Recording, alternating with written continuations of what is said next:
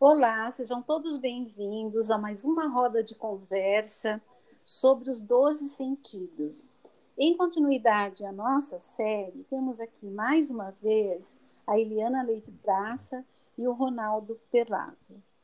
Oi, Ronaldo, tudo bem? Oi, Decimar, tudo bem? Um prazer estar aqui novamente com você e com a Eliana, dando continuidade aos nossos episódios, né? Hoje a Eliana vai nos brindar com o seu conhecimento dos sentidos básicos, mas eu queria só chamar a atenção para um fato que comentamos no primeiro episódio, de que esse tema dos 12 sentidos faz parte da formação na Escola Livre de Estudos Biográficos de São Paulo. O nosso curso é bastante longo, né? temos muito conteúdo, mas sentimos que alguns temas precisavam ser melhor abordados ou mais profundamente abordados com alunos que tinham esse interesse e aí nós criamos os workshops de aprofundamento. E eu com a Eliana trabalhamos no setor do aprofundamento de biografia e saúde. E o primeiro módulo que nós fizemos foi justamente sobre o tema dos 12 sentidos. E é isso que nós estamos então abordando aqui com você. Então eu vou pedir agora, né, que a, a Eliana possa então dar continuidade ao, ao, à nossa conversa, à nossa roda de conversa. Olá, pessoal. Então vamos continuar com a nossa roda de conversa. Nós estamos falando então sobre os 12 sentidos, que são como 12 janelas pelas quais nós captamos o mundo, pelas quais nós percebemos o mundo. E, é, e esses 12 sentidos, eles são a base de toda a nossa comunicação humana e nos coloca em relação ao nosso próprio corpo que são então os sentidos básicos. Ele me coloca em relação eu comigo mesmo. Depois nós temos os sentidos afetivos que nos colocam em relação ao outro. Então eu posso dizer eu com o outro. E nós temos os sentidos superiores que nos colocam em relação ao mundo, eu e o mundo. E hoje nós vamos falar dos sentidos básicos. Então, os sentidos básicos, eles são quatro. E eles são eles que nos colocam em relação ao nosso próprio corpo. Eu, uh, eles são o tato, o vital, o movimento e equilíbrio. Então, esses quatro sentidos me colocam em relação comigo mesmo.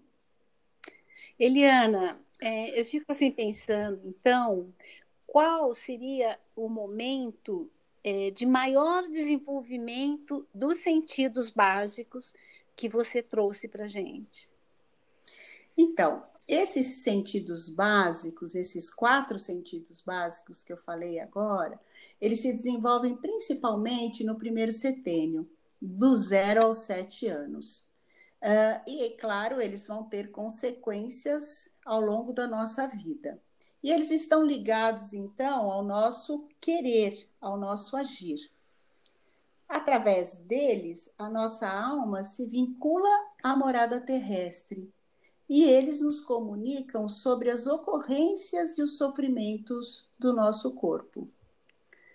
Através da percepção desse mundo externo, nossa alma, então, é preenchida com as nossas impressões internas. E a criança, ao longo do seu desenvolvimento, leva um tempo para perceber essa separação do mundo interno e do mundo externo.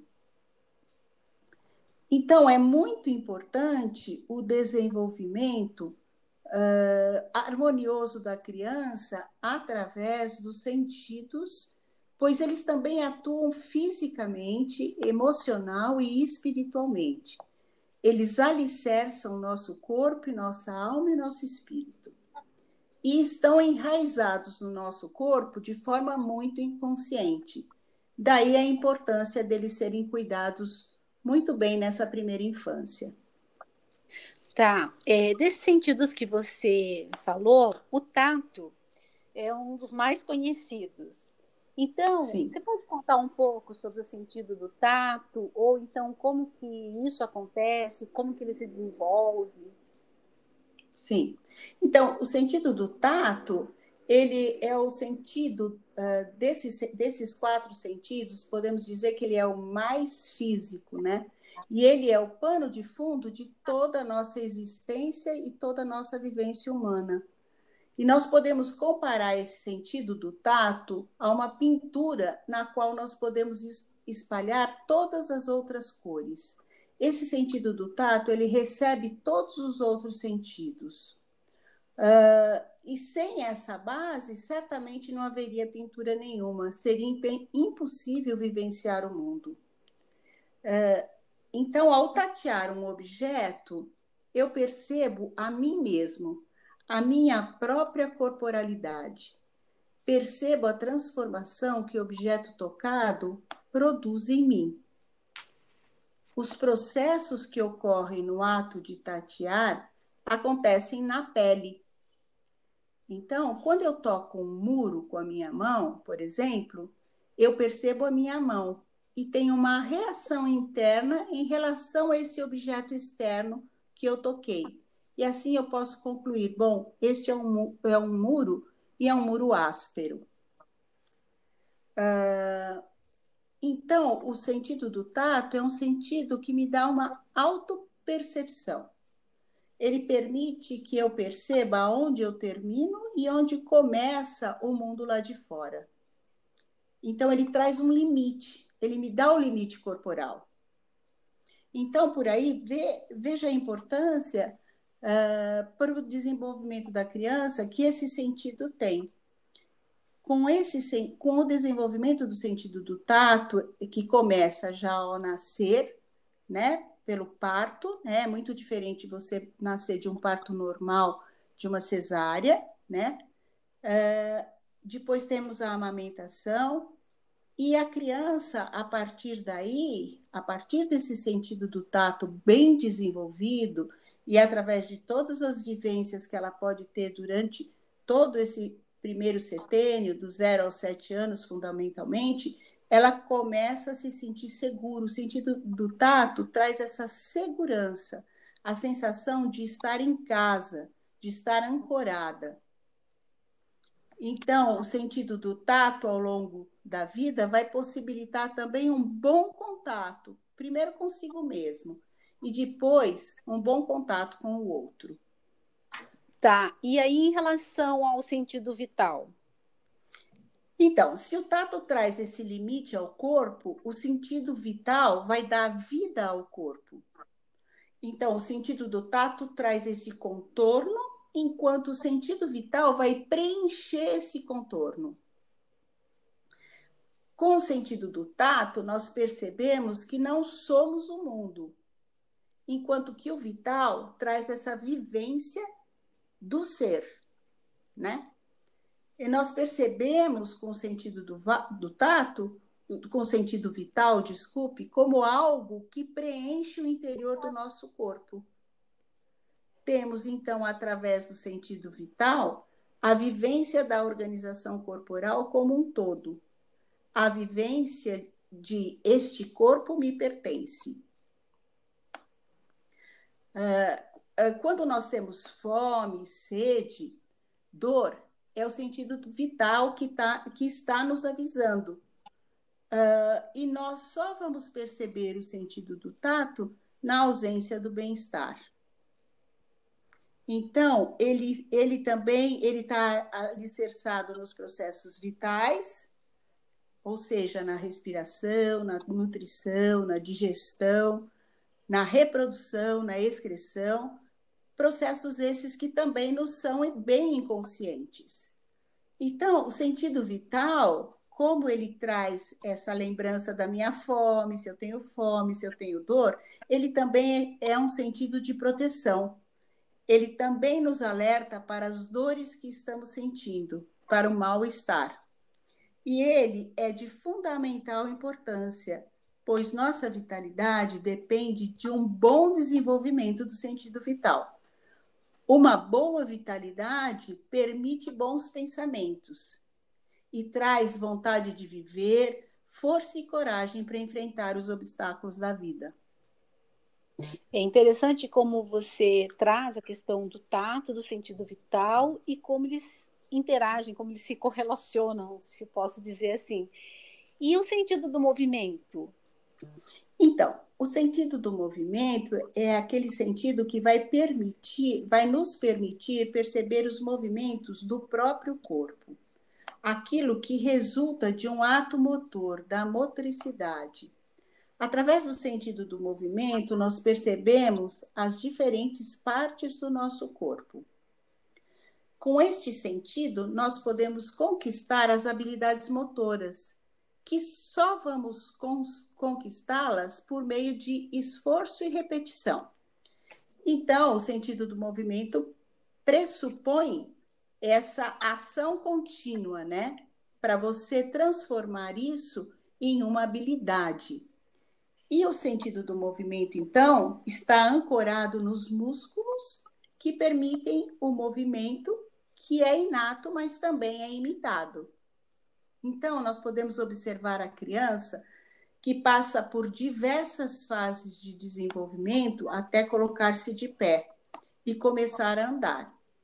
Esta é uma, uma capacidade inata possibilitada pelo sentido do movimento e porque também ela consegue fazer isso porque ela está imitando aquele, aqueles que, uh, uh, uh, que estão ao seu redor toda a possibilidade de movimentação que começa ao nascer passa por etapas de desenvolvimento, né? Então a criança começa primeiro segurar o pescocinho, depois ela começa a rolar, rastejar, engatinhar, até se colocar numa posição ereta e começar a andar. E isso continua, esse sentido do movimento continua sendo estimulado com todas as brincadeiras infantis que vão possibilitar esse desenvolvimento que traz para a criança uh, essa sensação de alegria e liberdade. Bom, é, essas são as possibilidades do desenvolvimento por meio do movimento. E o sentido do equilíbrio? Então, o sentido do equilíbrio, eles nos coloca em relação ao espaço que nos rodeia. O órgão do sentido do equilíbrio é o labirinto, né? Do, que está lá dentro do nosso ouvido interno, que está bem no interior do nosso corpo. E esse sentido do equilíbrio também, ele está ancorado na nossa respiração.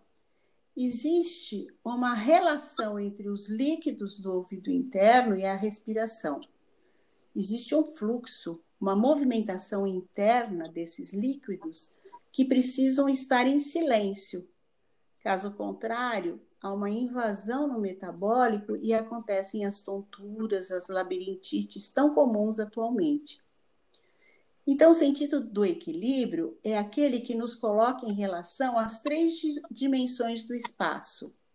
Então, frente, trás, em cima e embaixo, direita e esquerda. Ele que permite a verticalidade, encontrar o meu eixo interno, vencer a força da gravidade. E ele me permite uh, essa orientação no mundo. Uh, o sentido do equilíbrio, então, permite encontrar o centro da alma e nos traz a sensação de estar no mundo. Eu me aproprio de mim. Nos traz essa capacidade de me sentir no eu sou. E com isso, o sentimento da existência, da segurança e calma interior. Tá. E agora, como que a gente poderia assim pensar de uma forma sintetizada é, sobre esses quatro sentidos como base então, da constituição humana? Sim, os quatro sentidos básicos, então, uh, retomando, eles se desenvolvem principalmente no primeiro setênio e são essa base da comunicação humana. Eles, bem desenvolvidos e amadurecidos, permitem um bom desenvolvimento para o aprender, o aprender a ler e escrever, e todo o nosso processo de aprendizagem. possibilita uma boa expressão no mundo no que diz respeito ao pensar, sentir e agir, ou seja, como nós andamos pela vida, como nós nos expressamos na vida e como nós pensamos no mundo. Eu acredito que esses sentidos básicos, uh, eles são a base realmente para nos colocarmos numa, com uma expressão genuína no mundo. Então, uh, eles são fundamentais e precisam ser bem cultivados, principalmente no primeiro setênio, pelas pessoas que estão ao redor das crianças e, e que estão cuidando dessas crianças, né? Porque eles, ele, eles têm consequências na vida adulta. Sim. Então, era isso que eu queria falar, Delcimar. Nossa, eu super agradeço, é, ouvi com muita atenção tudo que você disse, fiquei pensando nas crianças e pensei também na fase adulta, mas isso seria um tema para lá para frente, né? Eu quero agradecer muito a sua disponibilidade, ao Ronaldo também. E, bom, é isso. Na próxima semana nós teremos, então, é, mais informações para vocês sobre os 12 sentidos. Um abraço, Eliana. Um abraço, Ronaldo. Obrigada, Delcimara. Até a próxima.